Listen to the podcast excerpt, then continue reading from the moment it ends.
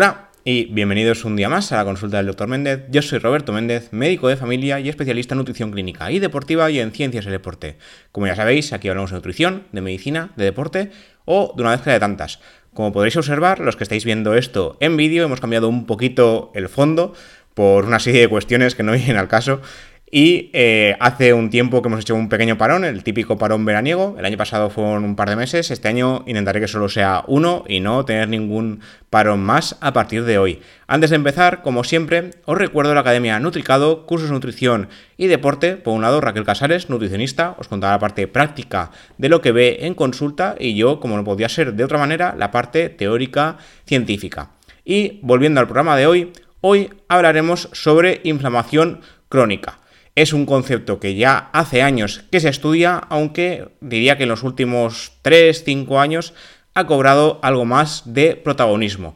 No es que sea algo reciente, de hecho yo cuando hacía la carrera al principio de todo, es decir, los primeros, eh, el primer año, segundo año, ya nos hablaban del tema de la inflamación crónica. No hablaban de inflamación sistémica ni inflamación crónica de bajo grado, como se habla últimamente, sino simplemente de inflamación cronificada.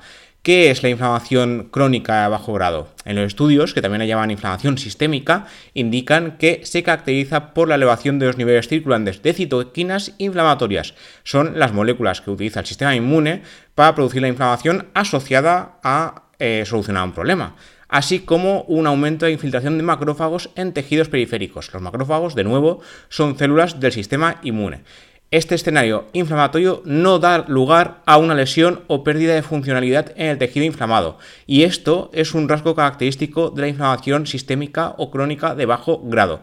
No provoca inflamación en el momento, sino que al ser de tan bajo grado se cronifica y aumenta el riesgo de otras enfermedades.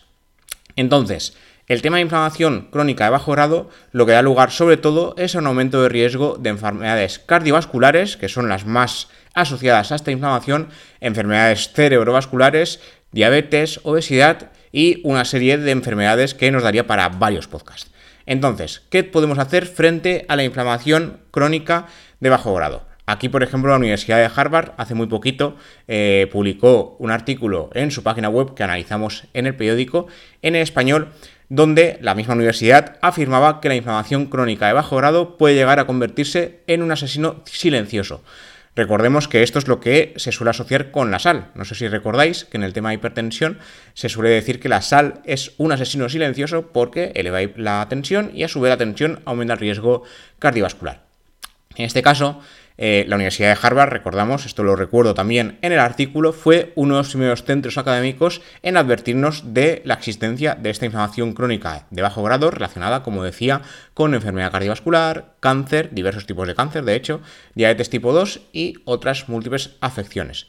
De hecho, calculan, esto ya digo desde la Universidad de Harvard, que 3 de cada 5 fallecimientos se deberían a alguna causa relacionada a su vez con la inflamación crónica de bajo grado. Por otro lado, son factores controlables en gran medida, no todos, por parte de los hábitos de vida, por lo que los efectos inflamatorios pueden evitarse o al menos retrasarse todo lo posible. Entonces, los expertos de la Universidad de Harvard hicieron un informe especial de salud que expone cómo funciona esta inflamación y cómo luchar contra ella.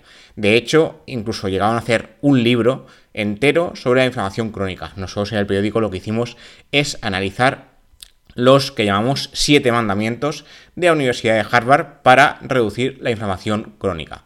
Mandamiento número uno, alimentación antiinflamatoria. En este caso, eh, los expertos de Harvard advierten de que muchas dietas antiinflamatorias carecen de base científica. Harvard tiene claro qué alimentos incluir y cuáles excluir. Como alimentos inflamatorios, Harvard habla de carbohidratos refinados, alimentos fritos, refrescos y bebidas azucaradas, carne roja y procesada, margarinas, mantegas vegetales y animales. De hecho, esto os añadiré otro artículo. Esto eh, la Universidad de Harvard hizo el informe un, poco generalizado, pero nosotros en el periódico hablamos, por un lado, de alimentos inflamatorios y de alimentos antiinflamatorios. Hemos dedicado varios artículos al tema y yo os añadiré uno de cada para no ser tampoco demasiado eh, pesado, ¿de acuerdo? En este caso, eh, según eh, en este caso también según el Departamento de Nutrición y Salud Pública de Harvard, los alimentos, eh, los carbohidratos refinados serían pan blanco y bollería, patatas fritas, alimentos fritos sometidos a cualquier tipo de fritura, refrescos, bebidas azucaradas, incluyendo zumos, zumos da igual que sean eh, naturales que artificiales, es decir, procesados, porque el exceso de azúcar, el exceso de azúcar libre, sería el que contribuiría a la inflamación crónica de bajo grado. La carne roja y carne procesada, como siempre, relacionada con múltiples enfermedades cardiovasculares, hamburguesas, salchichas, embutido, y el alcohol, por supuesto, también se encuentra dentro de la lista de alimentos inflamatorios que indica la Universidad de Harvard. Sin embargo, eh, de la misma forma que hay alimentos que inflaman, también hay alimentos que desinflaman o que son antiinflamatorios. En este caso, Harvard habla de una dieta que, debería ser rica en tomates, verduras de hoja verde, aceite de oliva, frutos secos, pescados ratos, grasos, perdón, frutas como fresas, arándanos, cerezas y naranjas. Como veis, las bayas o frutas del bosque serían características de una alimentación antiinflamatoria. De nuevo, también dedicamos un artículo entero sobre este tema, un poco más, eh, digamos, más completo de lo que nos dijo la Universidad de Harvard en su artículo más general, como frutas y vegetales eh, destacan las vitaminas, antioxidantes y fibras dietéticas. Entonces aquí tenemos unos alimentos antiinflamatorios por múltiples razones. Esto está estudiado, quiero decir, han estudiado que cada tipo de alimento de los que voy a decir a continuación eh, tiene efectos beneficiosos y antiinflamatorios por poseer ciertos tipos de nutrientes. Las verduras crucíferas, como el brócoli, rúcula, coliflor, y frutos rojos o frutas del bosque, arándanos, fresas o cerezas, son los más efectivos para desinflamar. La clave es comer con muchos colores. Esto en algún capítulo lo, he comentado porque a mi compañera Raquel Casares en la consulta le decían, hay que, eh, lo que hay que hacer es comer eh, mucho verde con cosas y que esas cosas sean de múltiples colores.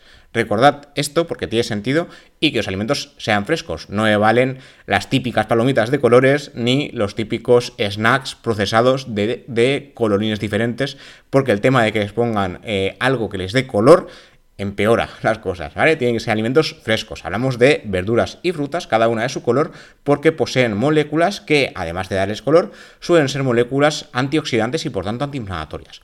Otros alimentos antiinflamatorios que no sean frutas y verduras, alimentos ricos en omega 3, en este caso, el omega 6 se ha relacionado con la inflamación y el omega 3 con la antiinflamación. Esto tiene truco, ¿vale? Porque normalmente lo que se está viendo es que hay que tener un rango de consumo omega 3, omega 6. Ambos son necesarios, pero hay que consumir más omega 3 que omega 6. Si lo hacemos al revés, provocaremos que eh, se dé lugar a una inflamación crónica de bajo grado progresiva que va aumentando en el tiempo. Algunos alimentos ricos en omega 3, como ya sabréis porque me he repetido más que un disco rayado, aceite de oliva, aguacate, pescados grasos como salmón, caballas, sardinas o arenques, semillas de chía o lino y frutos secos como nueces o almendras. Tenéis varios programas en el podcast, pescado y frutos secos, donde explicamos un poco cada uno de los eh, ácidos grasos omega 3 que contienen. Las especias, aparte de dar sabor a los platos sin necesidad de usar frituras, también se han relacionado con la antiinflamación. Además, también facilitan la digestión, estimulan el sistema inmune para bien, no para inflamar, y ayudan a regular el azúcar sanguíneo. Las legumbres aportan una porción importante de proteínas, son ricas en fibra, son saciantes y también poseen almidón que ayudan en este caso a la digestión. Son especialmente interesantes en el caso de la dieta antiinflamatoria por su bajo índice glucémico. También tenemos los alimentos ricos en probióticos, chucrut, kimchi o kefir son alimentos fermentados ricos en probióticos que fortalecen la microbiota y a su vez ayudan a que el sistema inmune siga funcionando como es debido. Ya, volviendo a los mandamientos de Harvard, hemos analizado mucho la alimentación inflamatoria y antiinflamatoria, los demás sean un poco más cortitos. Segundo punto, segundo mandamiento de la Universidad de Harvard, ejercicio antiinflamatorio. Eh, en este caso, la Universidad de Harvard recomienda actividad física o ejercicio priorizando el ejercicio aeróbico. Recordemos que las recientes guías de ejercicio físico, tenéis un programa dedicado íntegramente a estas guías, aconsejan combinar ejercicio aeróbico con anaeróbico, pero la Universidad de Harvard habla del ejercicio aeróbico como principal para reducir la inflamación. Respecto a las guías, el ejercicio aeróbico debería ser de 150 a 300 minutos semanales si es moderado o de 75 a 150 minutos semanales si es ejercicio intenso. Y habría que hacer al menos dos sesiones de ejercicio anaeróbico o de fuerza, dos sesiones semanales. Tercer mandamiento, tercer punto, control del peso. Un buen control del peso sería esencial para mantener a raya la inflamación crónica de bajo grado. La Universidad de Harvard aboga como no, por reducir el azúcar dietético, azúcar libre, azúcar añadido, azúcar procesado. Todos estos tipos de azúcares al final son muy similares y lo que hay que hacer es comer alimentos frescos que algunos obviamente contendrán azúcares naturales, leche, yogur y derivados, como, como primeros ejemplos que se me han ocurrido, pero hay muchos más y de hecho las, verduras y frutas contienen azúcar de forma natural, lo que no tenemos que hacer es tomar zumos o consumir azúcar de forma externa sin más, sin que pertenezca a un alimento ni, obviamente, añadirlos a este alimento. También habría que priorizar la pérdida de peso en forma de grasa, no perder peso a lo loco, no nos interesa perder músculo y sobre todo que este peso sea de la zona abdominal, no perder peso general sin ningún tipo de fundamento. ¿Qué hay que hacer para eso? Mantener la masa muscular, por tanto, hacer ejercicio anaeróbico.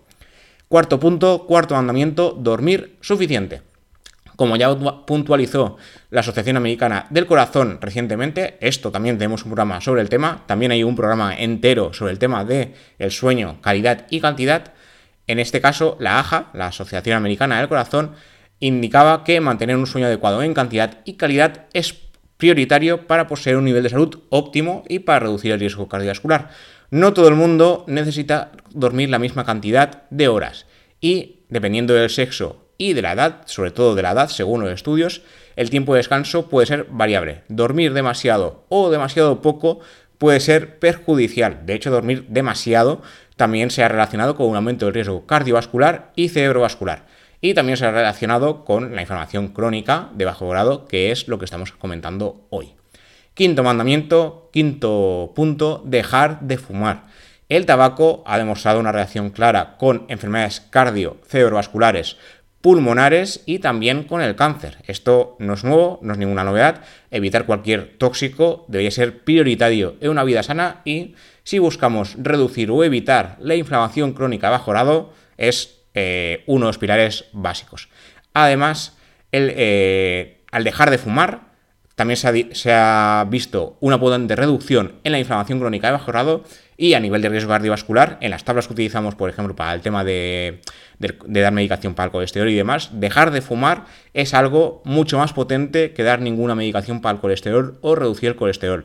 No digo que no hagan falta, no estoy diciendo eso, pero el dejar de fumar es prioritario y debería serlo siempre en cualquier tipo de estilo de vida saludable.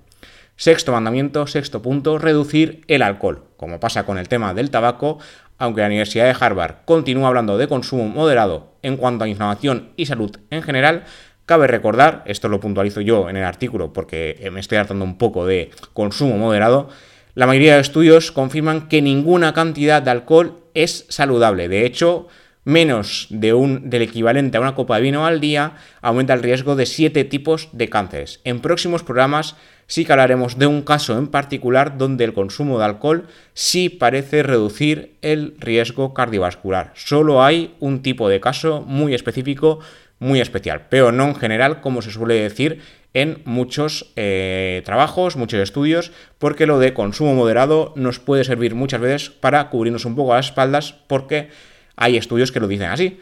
Pero hay muchos estudios que dicen que es todo lo contrario, y aquí hay que buscar más beneficio que riesgo. Finalmente, séptimo punto, séptimo mandamiento de Harvard en cuanto a inflamación crónica de bajo grado se refiere, control del estrés.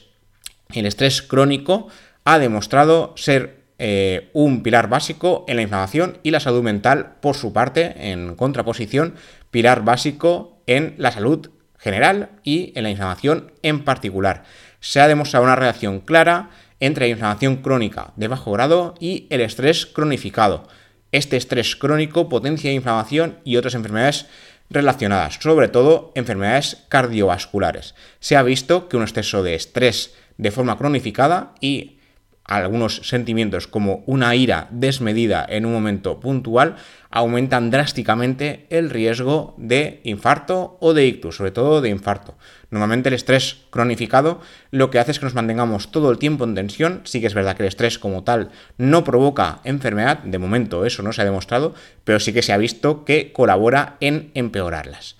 Y nada, esto es todo lo que os quería contar hoy en mi vuelta después de este pequeño descanso de un mes. Espero que haya sido de vuestro interés, es un tema que hace tiempo que quería tratar y ya al final he, conseguido hacer un poco de colección de artículos muy interesantes sobre el tema. Como siempre, gracias por escuchar, gracias por ver esto si lo veis en YouTube y cualquier duda, cualquier pregunta, está el programa en todas las plataformas, Spotify, iBox, Amazon Music, Google Podcast, Pocket Cast o la plataforma que utilicéis y incluido Qonda Podcast, que es donde subimos el programa desde hace años. Y nada, nos vemos y nos escuchamos en siguientes episodios. Hasta la próxima.